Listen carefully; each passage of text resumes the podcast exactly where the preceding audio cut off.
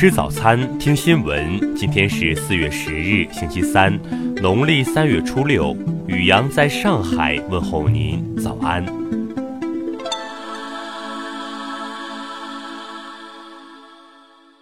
听新闻早餐，知天下大事。先来关注头条新闻：超级真菌被美国列为紧急威胁，中国已有十八例确认感染。据美媒报道，去年五月，一名美国男子感染了一种神秘而致命的真菌——耳念珠菌。该男子最终在住院九十天后死亡，但这种致命的真菌却顽强地存活下来。病房很多地方都遭到了入侵。目前，这种真菌在纽约等十二个州流行。感染者大多会有原因不明的发高烧，各种药物治疗无效，并伴随各种器官衰竭、呼吸衰竭等表现。专家称，这是新进化出来的快速适应人体宿主环境能力物种，主要引起血液感染，致死率高达百分之六十。中国工程院院士廖万清表示。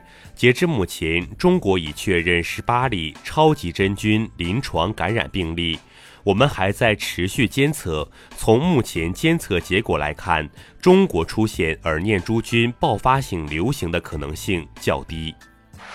再来关注国内新闻，外交部回应中美经贸磋商问题称，此轮磋商取得了新的实质性进展。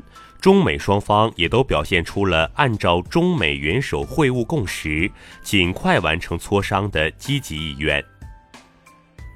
中国铁路总公司消息，十日零时起，全国铁路将实施新的列车运行图，优化高铁列车开行方案。国家发改委近日下发文件，拟将烟草制品加工项目、高尔夫球场项目等列入限制类产业。九日，教育部下发通知，国家专项计划实施区域的贫困县脱贫后，二零一九年仍可继续享受国家专项计划政策。全国扫黑办九日表示，到今年三月底。全国起诉涉黑涉恶犯罪案件一万四千二百二十六件，七万九千零一十八人。近日，国家卫生健康委印发通知，要求不得在近视矫正中使用“康复”“降低度数”“近视治愈”等误导表述。近日，因砍下蒋介石塑像头部。台独分子郭志刚被台北地方法院以侵入住居罪、损毁器物罪判拘役七十天。八日二十二时四分，玉兔二号月球车完成出月五设置，平台工况正常，按计划继续开展第四月昼工作。再来关注国际新闻。美国总统特朗普八日宣布，将伊朗伊斯兰革命卫队列为外国恐怖组织。作为回应，伊朗将美国中央司令部及其驻西亚军队也认定为恐怖组织。俄罗斯远东多个地区近日发生了大规模森林火灾，总过火面积目前近五千公顷。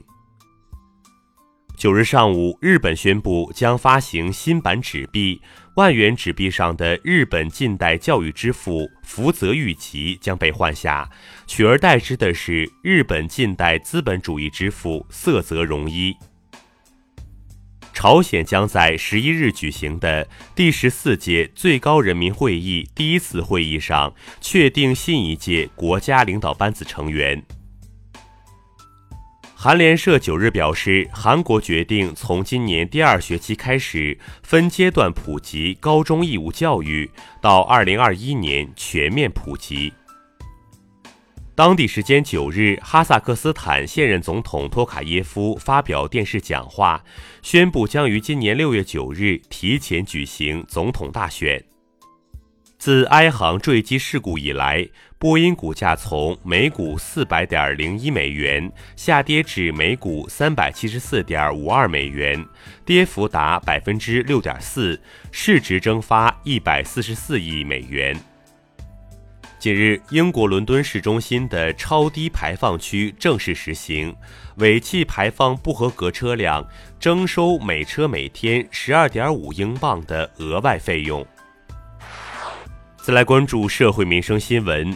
近日，接到市民举报线索，济南市民政局取缔了济南市喝酒人才培训中心、济南市撸串文化研究会等非法社会组织。黑龙江省牡丹江市西安区法院一名工作人员收取原告传票送达费一千元，该工作人员目前已被辞退并退还钱款。泰国一名富商日前发文称要用一千万泰铢招女婿，近日四名中国男子闻讯而来，最后被告知活动已取消，只得失望离去。近日，山东省济南市历城区人民法院发布公告，拍卖手机号幺八六五三幺五五五五五，最终此号码以三十五万三千六百五十元成交。近日，重庆南岸区理发师李某称自己被顾客陈某推搡受伤，还强行剃头，目前陈某已被警方治安拘留。再来关注文化体育新闻。昨天亚冠 G 组第三轮中，北京国安客场三比一击败五里南联，取得本赛季亚冠首胜。昨天 CBA 季后赛半决赛继续进行，辽宁主场九十五比九十七憾负新疆，总比分零比一落后。世界世界望远镜项目将于十日发布一项开创性成果，舆论普遍认为这将是人类有史以来获得的第一张黑洞照片。近日，负责兴建澳大利亚著名地标悉尼歌剧院的工程师之一乔·伯托尼于悉尼家中逝世，终年九十七岁。以上就是今天新闻早餐的全部内容，请微信搜索 xwzc 零二一，也就是新闻早餐拼音首字母再加数字零二一。如果您觉得节目不错，请在下方拇指处为我们点赞。一日之计在于晨，新闻早餐不能少，咱们明天不见不散。